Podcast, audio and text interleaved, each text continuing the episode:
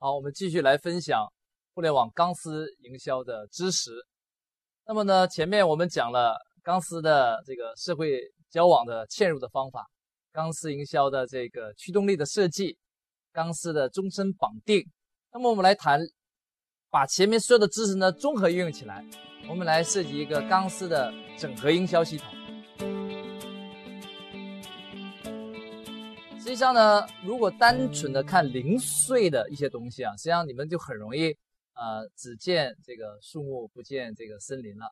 所以呢，我们怎么办呢？我们就这个一起来把它整合起来，看看到底该综合该怎么运用。在此呢，我给大家讲一个案例啊。那么就在前不久，我在沈阳分享课程的时候呢，有个老板来请教我在怎么卖他的猪肉。现在呢，猪肉也是一个老大难的卖的问题，因为很多人都知道那些猪肉啊，很多都是用一些特殊的饲料催肥的，是吧？甚至有一些抗生素，有一些药剂在里边，弄得我们都不敢吃猪肉了。现在合着甚至连蔬菜都不敢吃了，弄得以后我们只能餐风饮露了，成了修炼的仙人了。所以呢，他这一家猪肉最大特点是什么呢？就是叫做无药无抗绿色猪肉，很健康的猪肉。然后呢？他整个营销呢，据说是请花了一百多万，请了一些专家帮他策划的。然后他跟我说他的整个猪肉的策划，那我就问他，我说你猪肉的定价是多少钱？他说我的猪肉啊，呃，定价比正常的猪肉只贵两块钱。然后呢，我就说那你打的品牌概念什么？他说我打的叫健康猪肉，无药无抗。我说那你品牌名叫什么？他说我叫阳光家园。我说。从这三个问题中出发，我就直接知道你猪肉卖的不好。他说你怎么知道？我说首先来看你定价，普通的猪肉十二块钱一斤，假设啊，你的猪肉十四块钱一斤。我问大家，我跟你说，我十四块钱一斤比普通的只贵两块钱，但是整个生产过程中完全没有任何的药剂跟抗生素，你相信吗？你就感觉啊，你只比普通的猪肉贵两块钱，你还敢说完全没有药剂？没有抗生素，这鬼才相信呢，你说对不对？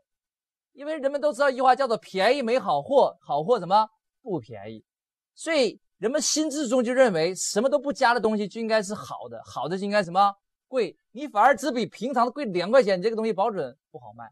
甚至我们假设一下，你跟朋友转介绍，你就说：“哥们儿，这个猪肉绝对好，对不对？只比平常贵两块钱。”你的朋友会怎么想？你忽悠我吧？只贵两块钱还敢说什么好猪肉？两块钱的东西保是便宜货，便宜货保准没有他宣传的那么好，否则他为什么卖这么便宜呢？所以定价及战略，他只定的比市场价贵两块钱，这个定价就出错了。所以其一，其二，我说过，他打的这个，他的整个的猪肉呢，就是打这个概念啊，就是绿色猪肉叫无药无抗，是吧？你说你这个绿色猪肉啊无药无抗，那么你的宣传的卖点，中国又不止你一家生产绿色猪肉的，中国已经有很多家都在生产了，大家竞争很激烈了。换句话说，你用的是一个行业通用的概念，那人们怎么进行区分呢？你说你是绿色猪肉，他也说他是绿色，啊那谁敢说我是紫色猪肉、白色猪肉？没有人这样说嘛，大家都是绿色猪肉，你没有差异化的。第三个阳光家园，我问一下大家。阳光家园，你能想起来是猪肉吗？我听的是房地产名字。阳光家园，那包的是个楼盘嘛，对不对？这是楼盘包的很高嘛，在山上嘛，是吧？所以这个又光照很充足，对不对？又怎么样？居然阳光家园叫猪肉，在我印象中根本跟猪肉一点关系都没有。所以我直接告诉他，你这个保险卖的不好。他说你怎么知道？我说我把几个问题剖析，他就明白啊，原来这么回事。他说那该怎么办呢？我说啊。你这个呢，就是首先要做网络营销的话，你从产品的前端的打造，你要从头来，对吧？那在网上要让别人转介绍，第一件事情就要起个好名儿。这个名儿重不重要啊？重不重要？极度重要！我告诉你，在互联网上，你要想节省广告费，你必须起个好名儿。要像山东烟台有一个生产辣味花生的，它名字叫黄飞鸿。黄，它代表啊，我花生剥开那个皮，就是阳是红色的，红代表辣椒，又在网上卖，简称黄飞鸿。当然，红是他用那个字啊，不是黄飞鸿那个三点水的红，不电影黄飞鸿那个三点水的红，他用的是红色的红。所以它一叫黄飞鸿、辣味花生，你是不是一下就记住了？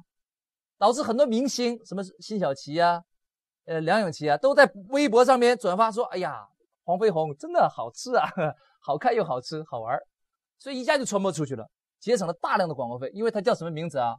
黄飞鸿。我去年去了趟台湾，我看了一个纯净水，那个水的名字我一看就记住，而且终身忘不掉。你知道这个纯净水它叫什么名字吗？它叫多喝水。就是多喝水这三个字，我告诉你，你说这名起的多好，多喝水，人家一看就记住了，因为平常我们都在说这句话，多喝水，而且它也是一句人们口头常说的话，对不对啊？是吧？多喝水有益健康啊，多喝水怎么怎么样有益于美容，所以人们都在用，于是他就把它变成品牌名，叫多喝水。所以这个水在台湾现在矿这个纯净水市场卖的特别的好，因为名儿起的好，说一遍就记住了，相当于别人打一百遍广告费。所以在网上做整合营销，尤其做整合钢丝营销，第一件事情你要完全围绕人们转介绍来设计品牌名。那么你叫阳光家园，我怎么帮你转介绍啊？对不对啊？我跟谁家说阳光家园，第一个记不住，第二个不知道不知道跟猪肉有关，第三个他没有做到风趣幽默，你说对不对啊？不好谈嘛。最容易转介绍的东西就是风趣幽默的东西，才能成为茶余饭后的转介绍。那他问我该起什么名我说这个名我给你起啊。我就叫绿色猪八戒，你们不要笑，叫绿色猪八戒。为什么呢？第一，猪八戒代表什么？猪啊，好名就是人们不需要思考就知道你卖什么，而且还能够风趣幽默记得住。你说对不对啊？你叫阳光家园，谁知道阳光家园是肉啊？都以为是房地产。但我一说猪八戒，一听就跟肉有关，对不对？所以好的名是人们已经记得住的名，是不需要你去重新让他记的。记住啊，好的名是他已经记住了。不需要重新记，那为什么叫绿色呢？因为你卖的是绿色猪肉啊，健康猪肉，你说对不对？所以你就叫绿色猪八戒，一听就知道，保准是跟这个肉有关，而且是猪肉，不会想成牛肉，而且包是健康的猪肉，为什么叫绿色猪八戒？我说一遍，你是不是都记住了？所以解决了第一个口碑传播的问题。所以你要做钢丝营销，第一件事情要别人记得住，容易传播，就要起个好名，大家说对不对？所以起名极度重要啊，起名极度重要。那第二件事情是什么呢？既然你希望发展很多很多的钢丝，你就让人家去掏钱嘛，对不对？掏钱了才可能长期跟你购买，你才能让他不断的重复消费嘛。那怎么掏钱呢？他设计模式就是，别人卖十二块，他就卖十四，所以希望人买更多。我说你定价出错，为什么呢？一你太便宜了，人们不相信你的品质。所以其一中国人的心理就是什么呢？价格等于价值，记住这句话。中国人的心理是什么？价格等于什么？价值。当一个新品牌、一个新产品推出来的时候，人们不知道其价值，只能通过价格来反推。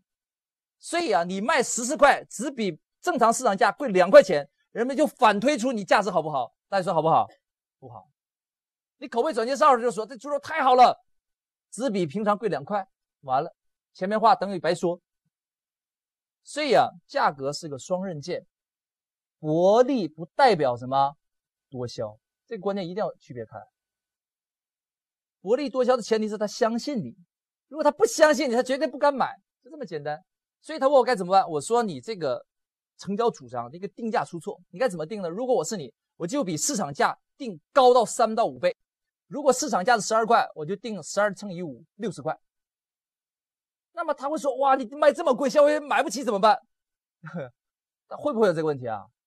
根本不会有这个问题，为什么呢？第一，不是所有人都会吃绿色猪肉，你记住我这句话，不是所有人都会吃绿色猪肉的。没钱的人他连饭都吃不起，他难道还会看关心健不健康吗？不会的，大多数市民他不可能一上来就会买那些很贵的东西，他会买那些物美价廉的东西。所以呢，你要把价格先定高，证明给人家看我这是高品质的东西。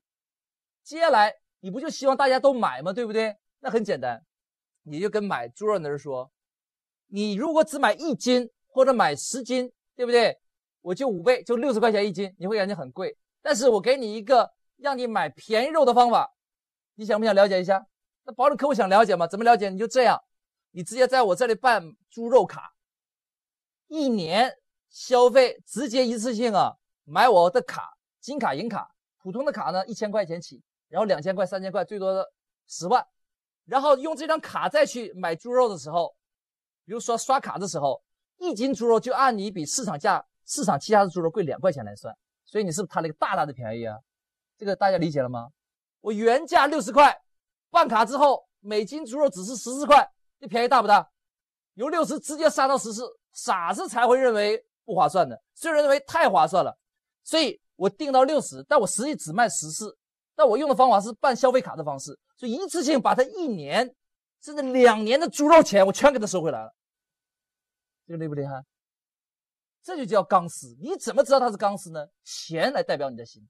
我经常跟你开玩笑说，啊，你问我爱你有多深，钱包代表你的心呢，对不对？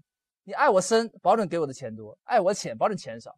我用什么方法来试你？就用钱来试，我就用办卡来方式，谁办一千块，保准是一个普通的钢丝。只要敢办个十万的，我告诉你，这是钻石级钢丝，你要好好服务啊，对不对啊？所以这些人一旦他有买猪肉变成买猪肉卡，这个就厉害了。为什么呢？第一，你一次性的收了很多钱，你可以做提前的资金的一个融资，这个融资是不不需要付支支付任何利息的。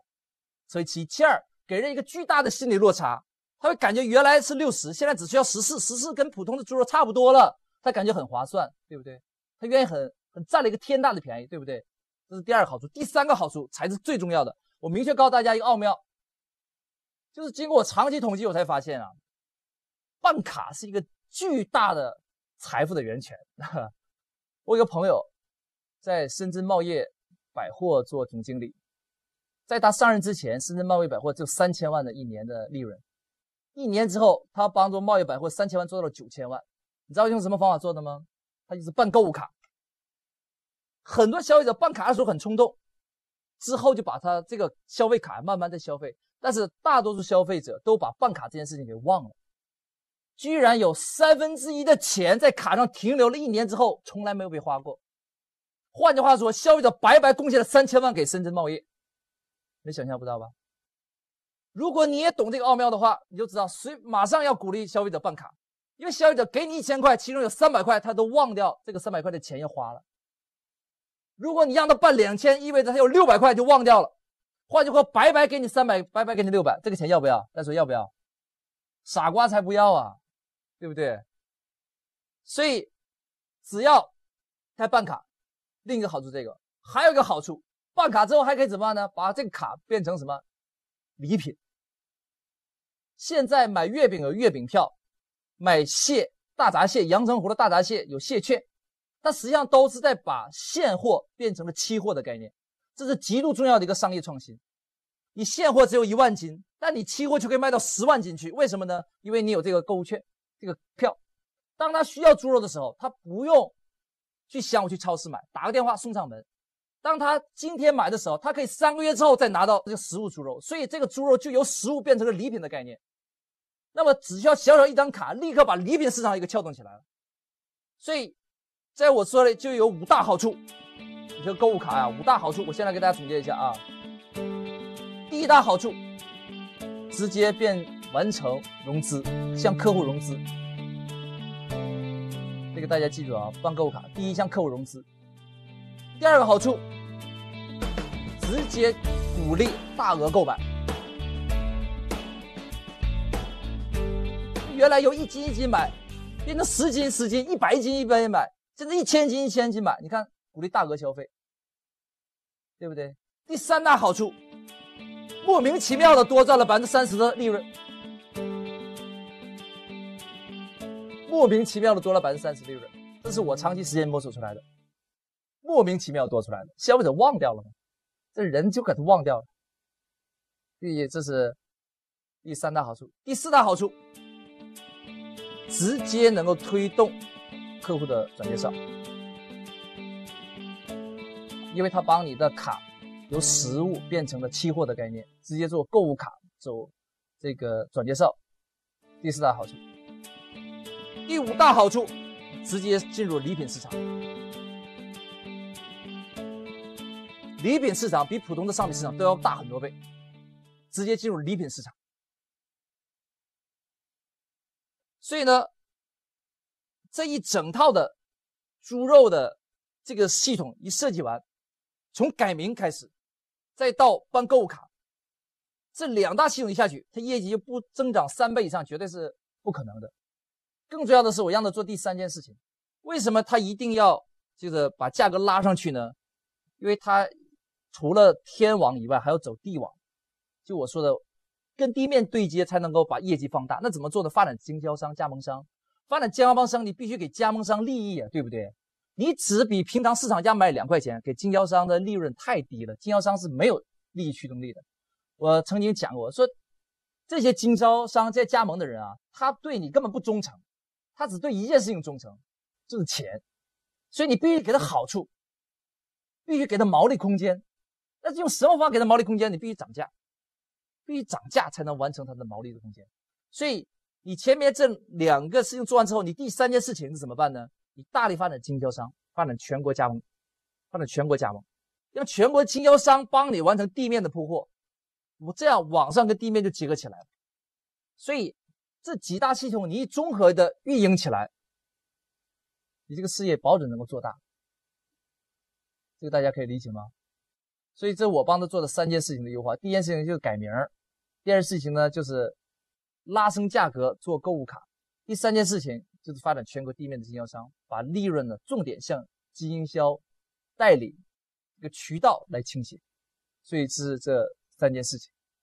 那这三件事情一做完，它的这个产品一定很快就推广到全国去各地去了。更重要的是，更重要是啊，我还给他提出来一个观点，我说那怎么鼓励消费者买很多很多猪肉呢？就买很多肉，它才能股企业发展速度很快嘛，对不对？你要从这个客消费者里边发展你的重点的这个合作伙伴，就我说的钢丝中的钢丝。那怎么发展钢丝中的钢丝呢？除了他会办卡成为钢丝中的钢丝以外，很重要一点原因是什么呢？你要经常在企业里边搞活动，邀请这钢丝去参观你的工厂，然后那些对你的工厂品牌文化商机很认可的，直接就发展成为经销商。就消费者，其中有一些人，他吃猪肉感觉啊口感很好，认为商机也不错，他很可能就直接成为你什么经销商，那么就把消费者跟经销商这个界限就给变模糊了，所以更有助于你产品在全国各地的推广。如果你单纯的去招加盟，或者是单纯的卖这个产品也是可以的，但是一旦把双方打通的话，他们实际上都是你钢丝，那么只要把它打通，那么就变成一辈子的长期的利益的分享伙伴了。对不对？那很多老板他本身也要吃猪肉啊，对不对？他感觉吃猪肉好，那多投资一个项目无所谓的嘛，说对不对？所以呢，这样子他就大大的提升了他的这些钢丝的忠诚度，速度非常之快。那么我们一起来讨论这个项目的时候，现场好多老板就现场就表示一意意向，就说你如果这样做的话，那他就愿意去马上去加盟。为什么？因为这个盈利模式已经很清晰了，销售的基本的策略大家都非常的认可，没有人会拒绝的。而且猪肉还有最大的好处，它是易耗品。什么叫易耗品呢？经常要吃。换句话说，说这个不夸张，几乎每天都要吃。所以这种易耗品呢，这个销售速度会非常之快的。一旦它建立起对一个品牌的忠诚度，那么这个产品的未来商机市场是巨大的。所以呢，我们做的一整套的钢丝的综合的营销，就是做了一个简单的一个概括，就做了一个简单的概括。大家能理解吗？啊，能理解请举手。OK，把手放下。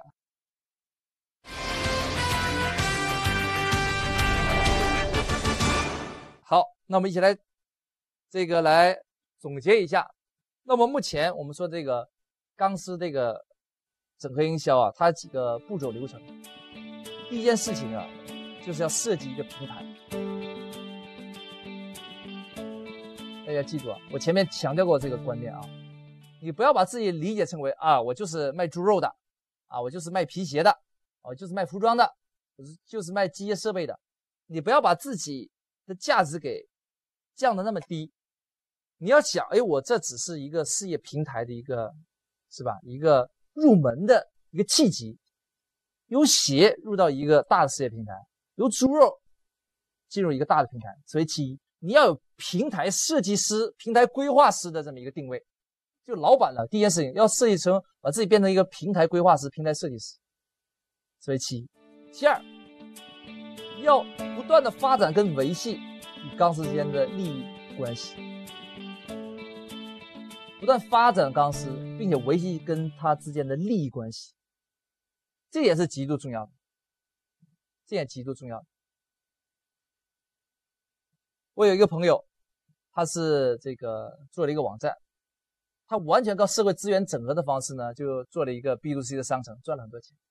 他的方法很简单，他直接到晋江携程啊，找了很多大老板，跟大老板说：“你投资，我帮你做网站，做网络营销。